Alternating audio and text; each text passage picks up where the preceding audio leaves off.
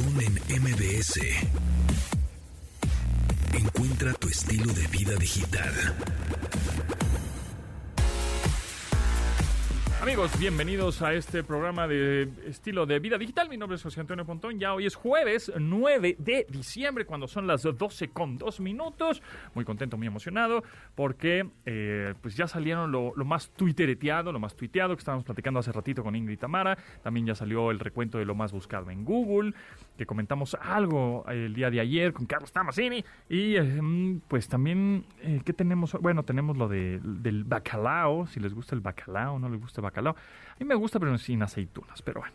Y también en un, eh, en un momentitín más vamos a platicar con Diana Fonseca, a ver qué tan nerviosa está de la final, ¿no, León? Hoy juega, ¿no? Hoy, hoy es el primer juego, según yo, este León Atlas, a ver qué tal, a ver cómo les va. Y bueno, hablando de lo más eh, buscado en Google, les voy a decir que cuando tú pones en el buscador, en el campo de búsqueda de Google, pones la, la palabra qué o cómo, inmediatamente tienes como eh, unas predicciones, o sea, ¿qué, es lo que la gente está buscando. Entonces te pone unas sugerencias, ¿no? Entonces, por ejemplo, cuando tú pones la palabra qué, lo, más buscado con la palabra qué es qué está pasando en Colombia, ¿no? Eso fue lo que más la gente buscó con el término qué. En el segundo lugar, ¿qué es prostración? postración. O sea, que uno se postre ahí en el, en el sofá y eche la flojera, ¿no? Pero bueno, la gente no sabía qué significaba postración. Em, el, término que también buscaron mucho porque la gente no sabía qué significaba era GPI. ¿Qué significa GPI? Las letras GPI. ¿Qué significan? Gracias por invitar. ¿no? O sea, como que haciendo drama, ¿no? Pues GPI, ¿no? O sea, como, pues gracias por invitar, güey. Eso significa GPI. Y luego, em, ¿qué significa POV? POV, Point of View. Eso significa. También eso es de lo que más buscaron en Google. ¿Qué significa POV? ¿no? POV, porque seguramente muchos eh, videos virales, tanto en TikTok, en Instagram, etcétera, decían POV, ¿no? POV, POV chica, pues. Y entonces decía la gente, pues, ¿qué, significa eso, no? Point of view, o sea, hace una cámara subjetiva, una cámara en la que tú, digamos, como que de, primera persona, pues un punto de vista de primera persona. Entonces eso significa POV o Point of View. Y ahora sí, tenemos a Dianis, eh, Diana Fonseca. ¿Cómo estás? Ay, me reí tanto porque sí soy de esas que busca qué significa antes de regarla. No, porque bueno, pero no, no, no, no, pero qué bueno que lo hagas, porque luego la gente no busca y la riega, peor. Entonces mejor no sabes qué significa, perfecto, lo buscas, investigas, ves de qué se trata y ya después compartes o no compartes, ¿no? Dependiendo lo que signifique. Lo usas o no lo usas. Exacto. Y aparte, qué miedo, qué miedo, este, ya ahora que los hijos empiecen con, eh, con, con el rollo este de las redes sociales o escribirnos y que yo no le entienda. Exacto. Ay, Dios mío, qué miedo. ¿Ya estamos ruquitos o qué? Bueno. Pues sí, pero pero bueno, tenemos el hábito de la búsqueda y la lectura y entonces tenemos ese punto a favor. Oye, eh, hoy, hoy el es el primer juego, ¿no? Sí, hoy es el primer juego. Ay, te picaba por... ¿Estás nerviosa? qué mala onda. Eh, es que creo, creo que me apasiona más tu, este, tu conflicto familiar que tienes ahí que el, el partido en sí. Oye, Pontón, fíjate que qué bueno que tocas ese tema, porque no sé, seguramente no viste un tweet en el cual te etiquetaba. Ajá. Porque fíjate que... Por supuesto que lo vi, pero me hice súper güey. o sea, ¿tú crees que te iba a contestar? Claro que no. Oiga, no, es que te voy a ventanear porque, fíjense, Pontón, a las 8 de la mañana, el ¿cuándo fue? ¿El lunes? El lunes, como a las 8 de la mañana sería, ¿Sí? dijo en nuestra cadena hermana, EXA, que apoyaba al Atlas. Y el mismo lunes a las doce y media ya apoyaba a León, entonces... No, yo dije que le voy a León, pues va a ganar el Atlas. Ah, ok. ah, bueno. Eso yo creo que va a pasar. Eso fíjate cómo cambia todo. Eso es lo que... Yo creo que eso va a suceder. O sea, le voy a León, pero gana el Atlas. Y, y, ah, la verdad es que al final me da igual, ¿no? Pero bueno, pues hay que gane el mejor. Pero no importa. Pero bueno, Ay, Dios mío. Oye, fíjate que, bueno, hay varias cosas que hay que platicar, entre ellas que los integrantes de BTS abrieron sus Instagram personales cada uno y bueno, las redes se volvieron locas con este asunto porque ya subieron unas fotos. Ahí, la verdad es que todos son muy diferentes estilos. Ya, ya estuve ahí checando unos con paisajes, otros comida, fotos de ellos, pero bueno, los los seguidores, más de 20 millones cada uno. Entonces, es una locura. Ok. Y este, pues eh, esto fue el lunes. Decidieron abrirlos porque fíjate que nada más había cuenta de BTS como grupo. Ajá. No no tenían cuentas personales. Entonces, pues ya decidieron hacerlo y esto fue lo que sucedió. Y eh, pues ya ves que platicamos de que Coldplay tiene su, va a tener su gira. Ya salieron a la venta los boletos en Argentina. Y así como aquí, que anda uno vendiendo hasta el riñón con tal de con tal de estar en, en alguno de los conciertos de tu grupo o agrupación favorita, este, pues ellos también ya empezaron con este asunto a empeñar casas, este, lo que se pueda, con tal de, de estar ahí. ¿Tú, ¿Tú has empeñado algo o qué es lo más loco que has hecho por estar en un concierto? Ah, no, no he empeñado algo como para ir a un concierto. ¿Qué es lo más loco que he ido a un concierto? Mm. O no sé, a lo mejor dejaste de gastar en algo por estar en un concierto. Híjole, es que no soy de tanto así. O sea, si no tengo lana o así de, o de, pues, bueno, o sea, híjole, es que pues es que no está tan loco, pero pues estar ahí toda la noche refrescando la página del sitio hasta que me pueda comprar los boletos. Nada más, ¿eh? O sea, no, no, no más que eso. Mi, creo que mi, fanatismo no llega a tanto de estar así siete mil horas formado con el sol.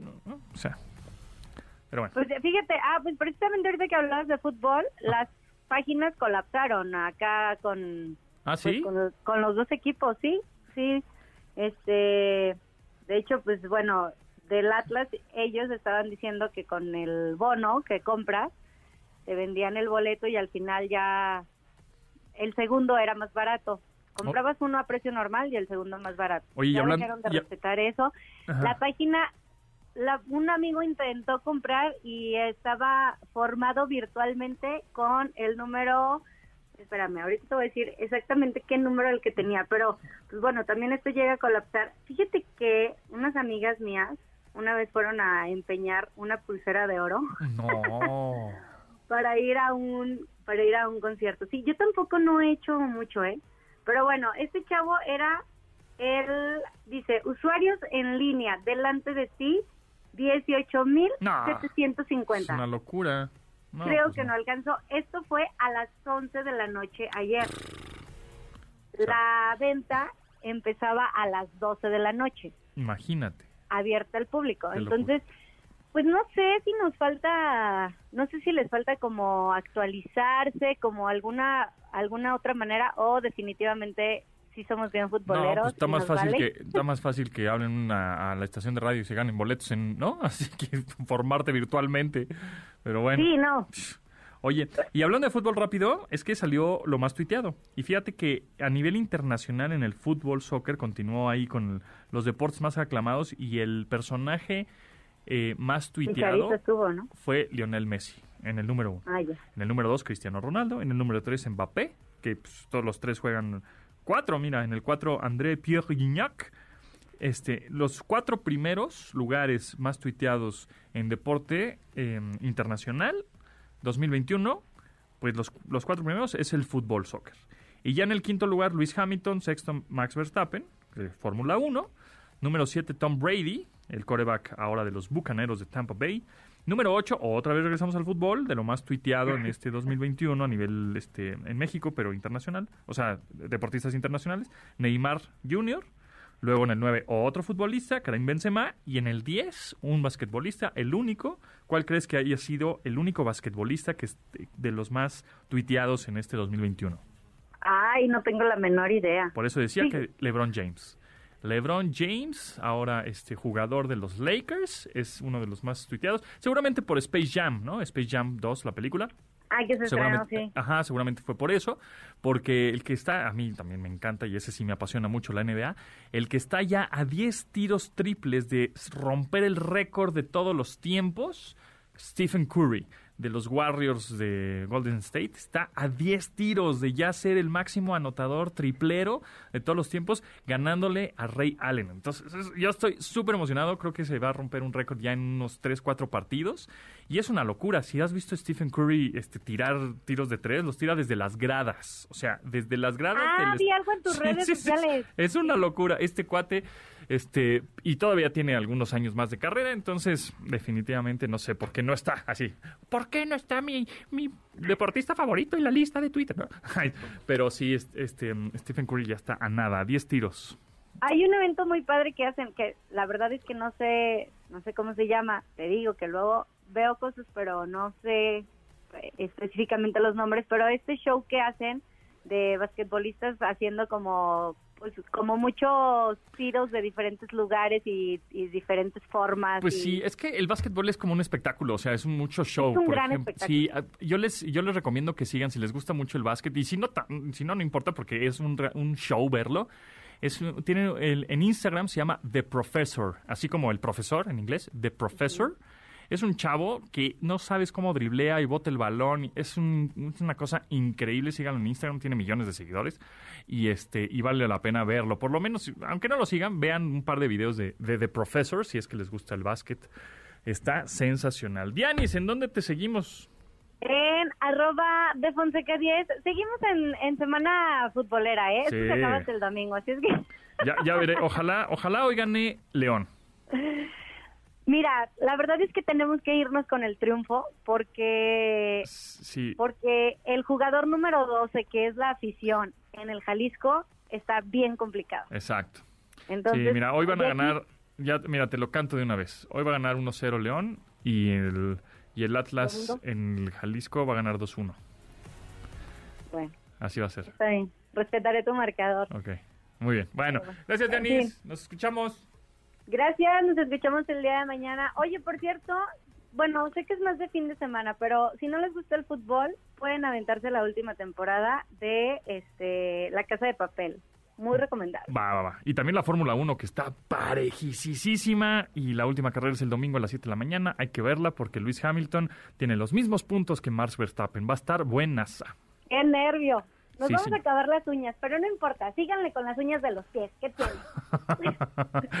bueno. Nos escuchamos mañana, Pontón. Bye. Bye.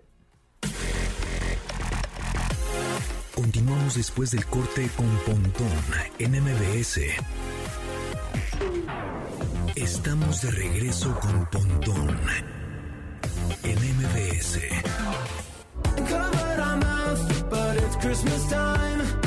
It Was a Masked Christmas, eh, colaboración de Ariana Grande con Megan Thee Stallion y Jimmy Fallon. Ya está en las plataformas para que lo agreguen a su playlist de Navidad.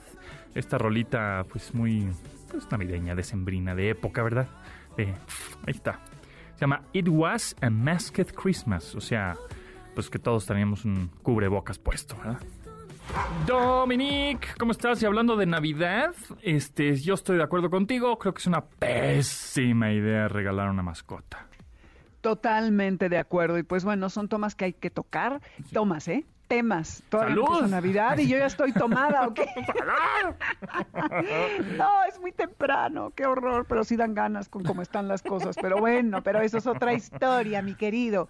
Aquí es una triste y terrible historia y hablamos eh, a todo el auditorio, les cuento que decidimos hablar de esto hoy para que si quieren regalar un animal de Navidad o de Reyes, se enteren de que los animales de compañía no son juguetes.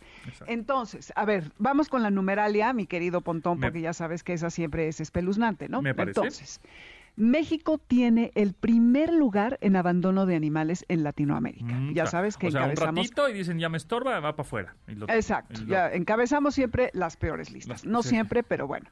Luego, anualmente se abandonan 500 mil perros, entre 500 mil perros y gatos. Anualmente, ¿eh? ¿En México? En México. Ah, pues sí, sí.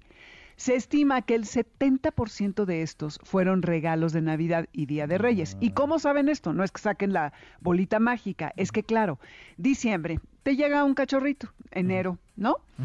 Adorable, ay, qué simpático, se hace en toda la casa, destruye todo y de pronto crece y dices, ¿qué es este adefesio? A mí me dijeron que iba a ser un Doberman y quién sabe qué es este perro, o se hace por todos lados, pero claro, yo no he tenido el tiempo de entrenarlo, tener la paciencia, de enseñarle, eh, tener la recurrencia de esperar a que termine de comer, sacarlo a los 15 minutos, premiarlo cuando hace lo que yo quiero, etcétera, etcétera, y entonces acaba en la calle lo que uno tiene que tener en mente es que primero, regalar un animal es un gran compromiso y puede ser una gran felicidad o una un horror para la persona que lo recibe. Porque la persona que lo recibe puede que no lo dejen tenerlo en su casa, que no pueda tenerlo en su casa, que no tenga el tiempo para atenderlo, porque un animal, Pontón, requiere de tiempo. y de compromiso. ¿Estás de acuerdo? Tú lo has vivido ahora con tu perro, Por supuesto, y hay veces que dices, ay, no, pues, bueno, por ejemplo, te platico hoy está con el veterinario porque lo mandamos a esterilizar. Entonces, este, pues obviamente nos dijo, oigan, le vamos a poner el cucurucho este en la cabeza para que no esté rascando por un tiempo, tienen que estar ahí este, cuidándolo, ¿no? Y ya te vas haciendo la idea, híjole, pues es que debo de tener tiempo, de ahorita que llegue a la casa tengo que ir por el rato, que vaya a la casa y cuidarlo y estar eh, pendiente de él para que no se esté rascando en donde no se tenga que rascar, no se tire las puntadas, ¿no? Y que, y que me quiera, porque pues yo lo llevé al veterinario en una de esas, me, va a ver con una cara de hijo de tu maíz, tú me, tú me llevaste a que me cortaran y ahora me quieres este, ser mi amigo otra vez, ¿no? Entonces me tengo que reconciliar con él. Claro. Entonces, pues sí, es, es una bronca, o sea, no es cosa, no es cosa fácil. No, pero son tan leales que vas a ver que, que no, así los lleves a lo peor, vas a ver cómo va a ser igual de adorable que, que, siempre. Y va, es más, yo creo que va hasta buscar consuelo contigo. Y sí, como dices, estar pendiente que no se rasque, darle sus medicamentos, asegurarte de que coma, sacarlo a que haga sus necesidades, en este caso específico. Entonces, piénselo muy bien, no regalen animales por favor, a ver, y luego los niños. Le regalas a un niño para Reyes o para Santa Claus o los Reyes le traen eh, animalitos a los niños, ¿no? Y los adultos esperan que el niño se haga cargo. Pues les tengo una noticia.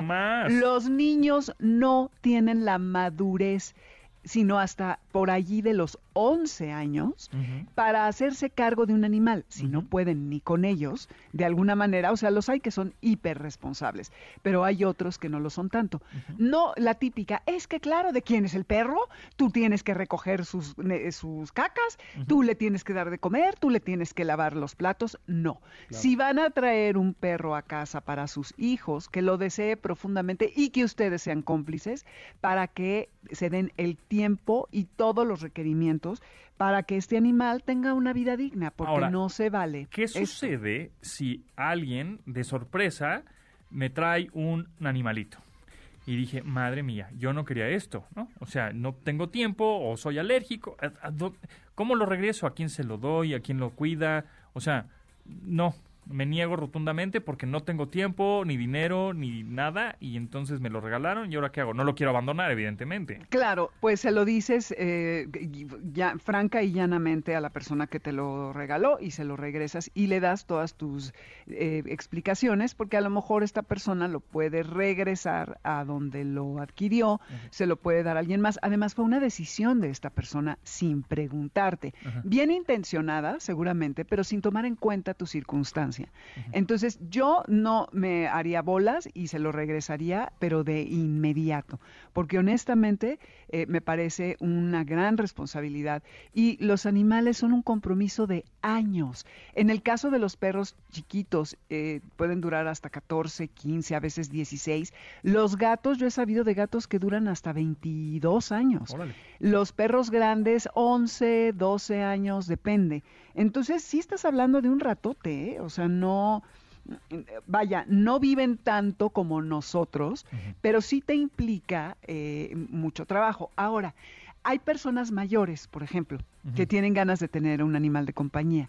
Entonces adopten a un perro que ya sea grandecillo, como de siete años, que luego nadie los quiere. Ese es perfecto porque ya está paseado, ya está traqueteado, ya vivió, ya corrió y va a ser mucho más suave el ingreso a tu casa. Entonces, pero bueno, ese es como otro tema. Te quiero dar otras cifras horribles. Sí. Una pareja de perros en edad reproductiva durante siete años puede reproducirse exponencialmente dejando 67 mil descendientes, ¿ok? No manches, por eso. Entonces, pues, imagínate, siete años que están estos perros en edad adulta, se pueden reproducir 67 mil veces. Una locura. Una pareja de gatos en edad reproductiva. Un millón. 509 mil descendientes. O sea, agárrate. Entonces, grábense esto porque cada vez que salimos a la calle, que pasamos por una carretera, que vemos a perros callejeros, es básicamente la responsabilidad de nosotros porque por las conductas indeseables y la decepción al no ser la raza esperada o no tener la conducta que queríamos, como decía, es aproximadamente eh, la razón para que el 70, eh, 70% de estos animales acaben en las calles. Entonces, grabémonos, repitan conmigo, esta Navidad y Día de Reyes no regalen perros, los animales de compañía no son juguetes. Los animales hay que desearlos y hay que tener todas las condiciones y el tiempo para poderlos tener. Evitémonos el que mueran atropellados, se enfermen y vivan este infierno de estarse reproduciendo eh, sin fin. Ahora, además de perros y gatos, ¿qué otro, otra mascota eh, o qué otro animal puede ser como de doméstico? O sea, luego ves que hay este, como reptiles y la víbora y el hámster y el cuyo y el todos estos, ¿no? Este, conejos. ¿Recomiendas no o qué? Pues mira, yo, como dices, están pues los conejos, los hámsters, las tortugas, las tarántulas, los chinchilla. Eh, la verdad es que yo no tengo experiencia con ningún otro animal más que perros y gatos. Y yo, honestamente, por el tema de domesticidad, de que son animales que están hechos para convivir con los seres humanos, yo me quedaría con perros y gatos, pero hay personas que tienen afición por otros, como los reptiles que bien decías, eh, y, la verdad, yo tengo una amiga, su hijo tiene tarántulas, otro tiene eh, serpientes, eh, una amiga también tiene em, un conejito y los peces, lo cual la crueldad más grande me parece los peces y los pájaros. Los peces tienen que estar en un río o en un mar, no en una en un eh, recipiente de no sé ni siquiera 50 centímetros dando vueltas. ¿Te imaginas lo que es para un pez estar ahí? bueno, no sabe lo que es el mar, ¿no? No, pues una cárcel. Sí. Pues sí, horrible, dando vueltas sobre su propio eje. Y un pajarito en una jaulita, o sea, no. No, chicos, yo creo que sí. Hay muchísimos perros y gatos. bueno, yo digo, ¿eh? esa es mi muy particular eh, apreciación. Eh, no sé si has visto esta red, que seguro la conoces perfecto, que se llama The Dodo, en Instagram, en, Twitter, en todos lados. Tienen miles y miles de historias que la gente les envía y ellos las suben, tanto en Instagram como en Twitter, es donde yo las he visto y de rescates que hasta de abejas, imagínate, que la abejita no sé qué, que el pajarito fulano, que una ardilla, pero generalmente esos, ese tipo de animales se rehabilitan y se regresan a su hábitat natural, que creo que es donde deben estar. Así es. ¿No? Pues ¿en dónde te seguimos y en dónde te escuchamos, Dominique? Amores Garra en Twitter, Amores de Garra en Instagram y Facebook, Dominique Peralt. Los sábados de 2 a 3 de la tarde en aquí mismo, en el 102.5 FM de 2 a 3 de la tarde. Perfecto, los sábados. Ahí está. Muchas gracias, Dominique. Ahí estamos. Este, nos escuchamos el próximo jueves por acá. Ándele, claro que sí. Un pues, abrazo, saludos a todos. A ti, bye. ¿Qué traes en la boca? ¿Qué traes en la boca? ¿Dónde está el es un pan. Mira nomás qué bonito. ¿De dónde lo agarraste? ¿Quién te dio permiso? Mira nomás el pan. Ahí lo traes por todo. Continuamos después del corte con Pontón en MBS.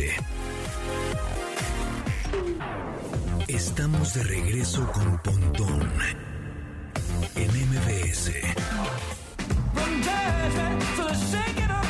What You Say de Cold War Kids, que justamente se van a presentar aquí en Querétaro en un, nuevo festival de música el 7 de mayo de 2022. Así que si me quieren eh, invitar de mi día de cumpleaños, ¿verdad? pues me pueden invitar para escuchar a estos Cold War Kids, que está bien buena esta rola. What You Say.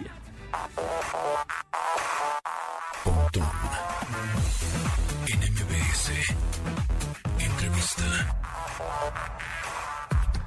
Amigos, yo les he dicho en varias ocasiones que el Internet no olvida y siempre hay un screenshotero, siempre hay alguien que va a hacer una captura de pantalla de un tweet, de un Facebook, de un WhatsApp, que pues es muy, es muy válido, es casi casi este, es que tú dijiste, ¿no? Ahí está. O puede ser, eh, obviamente, a favor o en contra. Y justamente, pues, ¿qué creen? Que ya salió un libro que se llama Screenshot. ¿Y tú estás a salvo?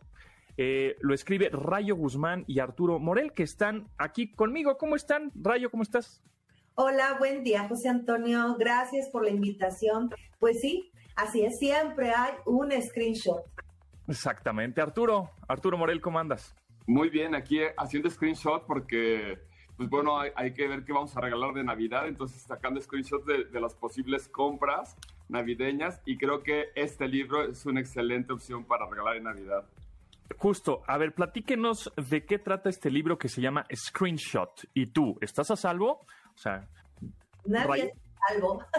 Nadie está a salvo. Es un, es un libro que contiene 16 relatos. Elegimos el formato del relato porque creemos que es un formato amigable. Queremos llegar a diferentes públicos en donde vamos a tocar todas las historias que se detonan a raíz de una captura de pantalla de alguien, de alguien que toma un screenshot. Vas a encontrar temas como el ciberbullying, el sexting, la extorsión, los influencers, todo lo que conlleva la vida digital y lo, la columna vertebral es eh, la pérdida de la privacidad, lo vulnerables y expuestos que estamos y que a veces no tenemos conciencia, ¿no? Fue un proyecto que que hicimos Arturo y yo, y pues ahorita Arturo te contará de, de dónde se nos ocurrió esa idea. Sabes, sabes que desde hace mucho tiempo mi querida Rayo Guzmán y yo queríamos escribir algo juntos eh, y, queríamos que fuera sobre redes sociales, pero ya hay muchas cosas escritas y no hay nada escrito sobre screenshots. Y por ejemplo, siempre nos dimos cuenta que siempre cuando alguien, algún personaje famoso te dice, dice alguna contradicción, sale, siempre hay un tweet, pero pone un screenshot. Entonces nosotros decimos, no, no siempre hay un tweet siempre hay un screenshot de ese tweet. Entonces, eso es un arma que nos puede ayudar y facilitar la vida enormemente, pero también hay que tener mucho cuidado con lo que estamos escribiendo ya en la supuesta privacidad, porque siempre se va a quedar guardado. Y a veces cuando tienes mucha confianza con alguien y estás whatsappeando con una persona, no sabes si las circunstancias van a cambiar y, y pueden usar algunas conversaciones en tu contra. Exactamente. Eso, eso, yo también a veces yo lo que le aconsejo es, si van a tomar cosas delicadas o hasta chistes de pronto, humor negro, este, que dices, híjole, esto mejor no, mejor no lo voy a escribir, mejor se lo voy a decir en vivo o por teléfono, no vaya a ser que, ¿no? Que después eso que dije me lo tomen a mal o me lo malinterpreten o fuera de contexto o, o estábamos en una plática medio de humor negro y riéndonos de, de, de gente, e, etcétera, ¿no? Y de pronto me sacas eso, oye, pues no, no se vale que me estés publicando justamente esos, esas conversaciones que teníamos entre tú y yo. Ahora, todos estos relatos que están en este libro, que se llama Screenshot, y tú estás a salvo, eh, ¿son reales? Mira, son tan, tan cercanos a lo que nos sucede que hasta parecen testimonios, pero no. Son ficción. Obviamente Arturo y yo nos inspiramos en la realidad. El proceso creativo fue muy divertido y también estresante porque nos fuimos dando cuenta de todo, de todos los riesgos y peligros que hay en esta supuesta ¿no? expresión a través de los medios digitales. Arturo ahorita te contará, pero de verdad, ¿no? Algunas cosas incluso nos llegaron a pasar a nosotros en nuestros propios grupos de, redes y WhatsApp y fuimos a lo largo de los meses recopilando experiencias que, que íbamos escuchando, que nos platicaban, que contemplábamos en las propias redes. Entonces, pues creo que es un libro que como, como decimos, ¿no? Está tan cercano, a cualquiera nos puede pasar, que hasta aparecen testimonios. Por ejemplo, a ver, ¿cuál, yo siempre he pensado, dime, dime. un poco, un poco lo que, lo que dice, dice Rayo, eh, pues son, testimonios, no son testimonios, pero sí son testimonios. Eh, es difícil eh, determinar la, la, línea entre la ficción y la realidad, porque cuando los leas, José Antonio, les da al público, se van a identificar en más de dos o tres relatos. O sea, todo el mundo nos ha pasado, todo el mundo hemos sabido historias que alrededor del screenshot. Entonces, aunque son relatos ficticios, eh, están basados en muchas cosas que ocurren todos los días. Justo te iba a preguntar, ¿cuál de, estos relatos es con los, que se identifican más ustedes? Rayo, Guzmán, Arturo Morel, autores de Screenshot. es que a mí me han pasado de varias, ¿no? O sea, desde que mandas una captura de pantalla a un grupo que no debías, que escribes un mensaje en un chat equivocado a una persona equivocada y después alguien toma el screenshot y te dice, mira lo que mandaste. o sea, de verdad que, que, hay muchas, muchas experiencias ahí relatadas que, en las cuales yo me identifico. Arturo creo que también. Ahí, ahí, los títulos son bastante interesantes. Hay uno que se llama Nos tira la onda a los dos y ese a mí me gusta mucho porque cuánta gente eh, descubre de pronto que pues justamente le hace nada más un copy-paste de la frase y entonces empieza, eh, empieza el día saludando a varias personas con la misma frase, con el mismo chiste, con el mismo meme, y de pronto hay una historia donde se dan cuenta dos amigos que la chava le está tirando exactamente la onda a los dos. Entonces, eh, es, no, no, voy a spoilear para que, no, para que lo lean, pero el, de, el de Rayo es uno que se llama de Screenshot Milagroso, ¿no? Que es en un chat de estos de, de una escuela religiosa muy seria, de pronto, pues el padre, el padrecito manda sin querer al, grupo de las mamás una imagen que no debía mandar ahí. Y en ese momento estaba conectada una de las hermanas y pues le tomo un screenshot, aunque el padre lo borró, pues ya no, este, ya no hubo tiempo de, de que de que desapareciera realmente de la red y se quedó la, hermana con esa imagen. Entonces, imagínate la historia que pasa después de qué hago con esta imagen del padrecito, ¿no? Yo, creo que, yo creo que va a ser un libro intergeneracional. Estamos, Arturo y yo, sorprendidísimos de que nos escriben la abuelita diciendo que el nieto lo llevó y empezaron a platicar, porque recuerda, José Antonio, que en esta pandemia generaciones que no pensaban hacerlo, dieron un brinco tecnológico impresionante para no perder contacto con sus seres amados.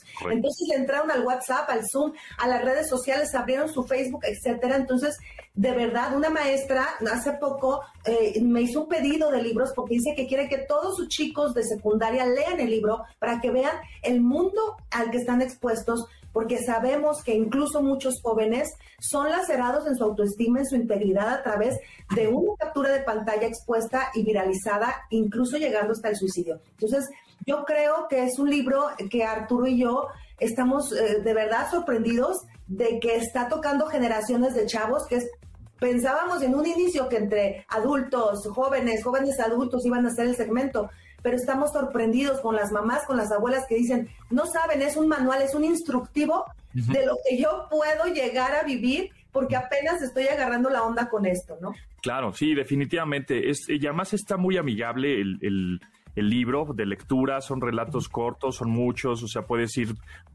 pasando de un relato al otro, sin, ¿no? No, te, no, tiene que ser cronológico forzosamente. Es un libro de, no sé, 200, 200 páginas por ahí. La verdad es que está muy fácil de, de, entender para todas estas personas que eh, tienen que de alguna manera estar conscientes de que justamente el Internet no olvida. Como nosotros nos, este, eh, nos decían seguramente nuestras mamás, ¿no? Papelito habla, mijo, papelito habla, ¿no? Y es un poco lo mismo, el, lo que está escrito, este, pues, este, sea en internet, sea digital, sea o análogo, sea donde sea, pues ahí está escrito, ¿no? Y eso, pues, no se borra. De verdad que está buenísimo. Eh, ya está, entonces, ya está a la venta este, este libro, Screenshot, y tú, y tú estás a salvo. ¿Está también en digital? Sí, ya, ya está a la venta en todas las librerías, también está en digital. Y, también quisiera agregar que, que, es un libro que, sin moralizar, sin llegar a moralizar, te invita a la reflexión a Rayo y a mí también nos interesa mucho sensibilizar sobre, eh, sobre el compromiso social, sobre lo que de pronto, eh, pues todos somos responsables de lo que está ocurriendo. Entonces muchos jóvenes a veces eh, publican en sus redes sociales un screenshot de alguien sin medir las consecuencias de lo que puede ocurrir. Entonces el libro te ayuda a, reflexionar antes de hacer algo de lo que te puedas después arrepentir por el daño que, que quizá no dimensionaste que ibas a hacer, pero que podías estar eh, lastimando fuertemente a alguien. Totalmente de acuerdo. La verdad que sí, es recomendable este libro. Este está buenísimo. Felicidades, mucho éxito. Muchas gracias, Rayo Guzmán, Arturo Morel, autores del libro Screenshot. Y tú estás a salvo. De verdad, muchas gracias y mucho éxito con este libro que seguro va a ser un libro de, consulta para muchas generaciones. Gracias, Antonio. Y pues sí, nadie está a salvo, así que gracias a ti. Continuamos después del corte con Pontón en MBS. Estamos de regreso con Pontón en MBS.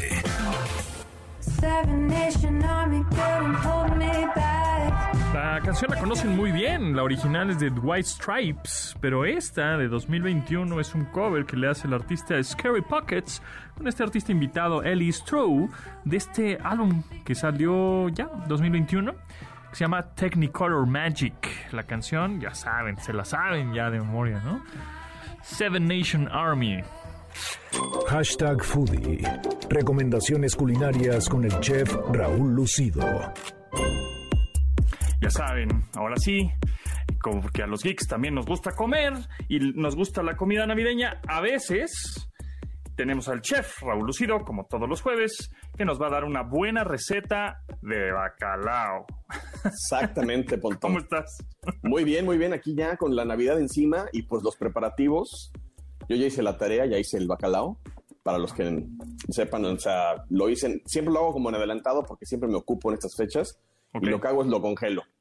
Ok. Entonces hoy les voy a dar unos, tips. ¿Cómo se prepara para que no quede salado? Exactamente. Primero, bueno, el bacalao que conseguimos en nuestro país normalmente viene de Noruega o así nos lo venden y está salado, pasa en un proceso de, salazón y tiene demasiada sal, es un proceso de conservar el pescado. Entonces lo que ah, tienes que hacer para... O sea, está salado, le ponen mucha sal para conservarlo. Para conservarlo, Para que el, viaje que de, Noruega hasta acá llegue chido. Exactamente, ¿no? y es un, método de conservación desde hace miles de años, ¿no? El salar un pescado.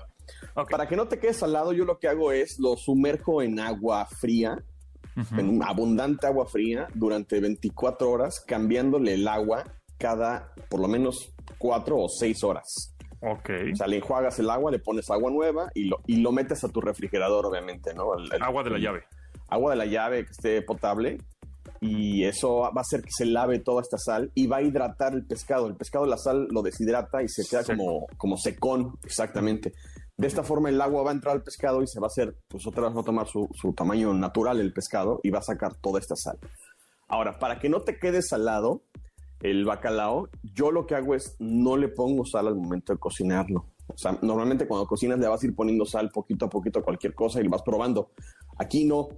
Aquí la sal se lo va, si es que le llega a hacer falta, se la pongo hasta el final, pero ya casi hasta después de recalentar para sentarnos a la mesa. O sea, porque si no. Casi, casi el bocado en la boca. El bocado en la boca, a ver, déjeme probar y si le faltó sal o no le faltó sal.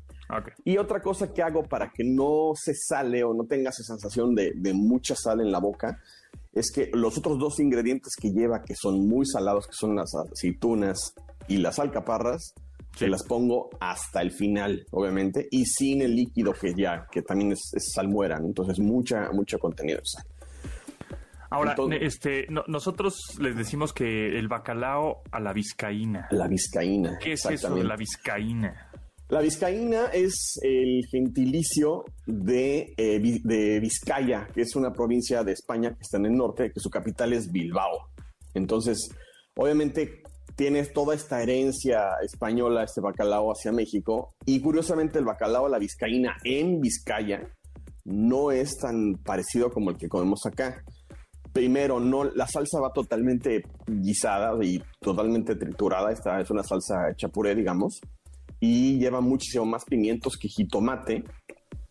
No lleva papas, no lleva aceitunas, no lleva alcaparras. Hay recetas ahí metidas que tienen almendras incluso, ¿no? Mexicanas que claramente se los han ido agregando las generaciones, las familias, le han, dado su toque y no hay como una receta tradicional, digamos, como, como la que existe en, en Vizcaya original, ¿no?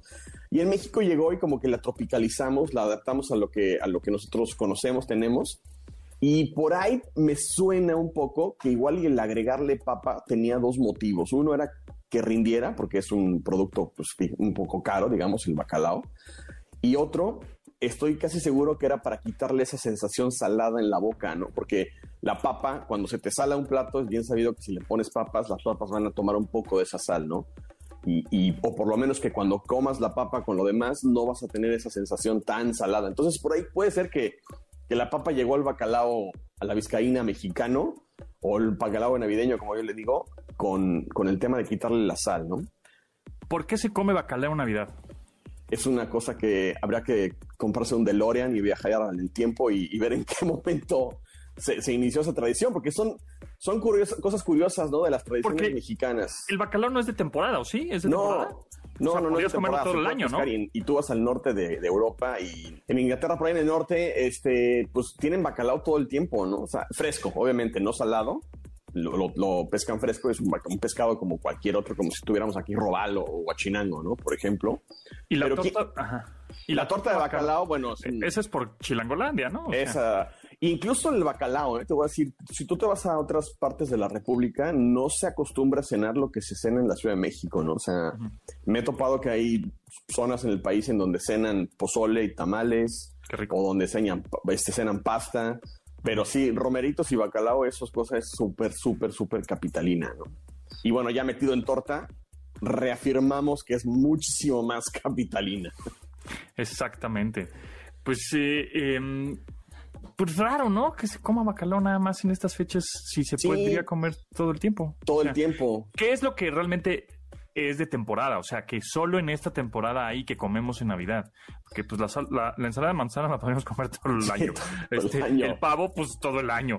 El bacalao todo el año. Romeritos todo el año, o sea. Exacto, exacto. Es algo, es algo curioso. Fíjate que el pavo también es algo que a mí me gusta mucho comer y cocinar. Y sí, lo encuentras nada más a fin de año, ¿no? Es una pena porque sí pudiéramos tener pavo. Y también pudiéramos tener, ¿por qué no? Un huevo de pavo y hacerte un, un huevito revuelto de pavo, ¿no? Porque también producen, producen huevos, igual que una gallina, ¿no? La receta la tengo ya en mi Instagram y próximamente va a estar en YouTube y creo que también está por ahí en Facebook, en donde van a ver cómo se cocina el bacalao de cero a que está terminado en una sola cacerola para que no tengan miedo de que tengan que ensuciar la cocina y muchas preparaciones. Obviamente, el video dura siete minutos. No me tardé siete minutos, me tardé una hora. Obviamente hay, hay partes en el video en el que están en alta velocidad pero para que vean que realmente es como relativamente sencillo hacerlo si tienes todo ya listo para arrancar tu cocina. Por último, chef-lucido en Instagram, ¿qué cenas tú el 20? Híjole, yo ceno de todo, bacalao, romeritos y este año creo que también voy a entrar a hacer pavo. Ok, muy bien. Muy bien. ¿Y qué es lo que la gente pide en un restaurante? O sea, ¿qué es lo que más como consume la gente? En estas épocas, yo creo que el pavo. O sea, ¿piden pavo? Piden pavo y por ahí el bacalao solo si son de la Ciudad de México. ¿Se inyecta el pavo con un vino así fifí o medio de, esos de mesa de, 300, de no, de Tetra Y si quieres la próxima, podemos hablar del pavo, cómo se hace un buen pavo. Un buen pavo, exacto. ¿Y por qué lo inyectan y por qué le ponen vino? O sea, ¿por qué echan a perder todo, chef? O sea, ¿por qué, ¿por qué nada más no, lo, no lo hierven en agua, le ponen sal y te lo comes así? O sea, ¿por qué adornarlo con pasas, nueces y vino? ¿Por qué? Pues mira, el vino se lo ponen para darle sabor, pero realmente si quieren la próxima semana podemos platicar de cómo hacer el pavo perfecto sin inyectarlo, sin dejarlo así, nada más así. Necesitas un buen horno, una charola, sal y pimienta y verás qué maravilla. Exactamente, eso es lo que necesitamos. Muy bien, ¿en dónde te seguimos? En Twitter estoy como Chef Lucido y en Instagram estoy como arroba chef-lucido para que me sigan, chequen el, videito que acabo de subir de, del bacalao para que lo hagan y si lo hacen, tómenle fotos y nos etiquetan. Va, buenísimo. Pues ahí está. Muchas gracias, chef. Arroba chef-lucido. En Instagram, nosotros nos vamos. Nos escuchamos mañana a las 12 del día. Gracias a Janine Memoneto, eh, Luis, Itzel, Marcos y Beto en la producción de este programa. Se quedaron con Manuel López San Martín en Noticias MBS. Mi nombre es José Antonio Pontón. Pásenla muy bien y lávense las manos. Eh, bye. Pontón en MBS. Te espera en la siguiente emisión.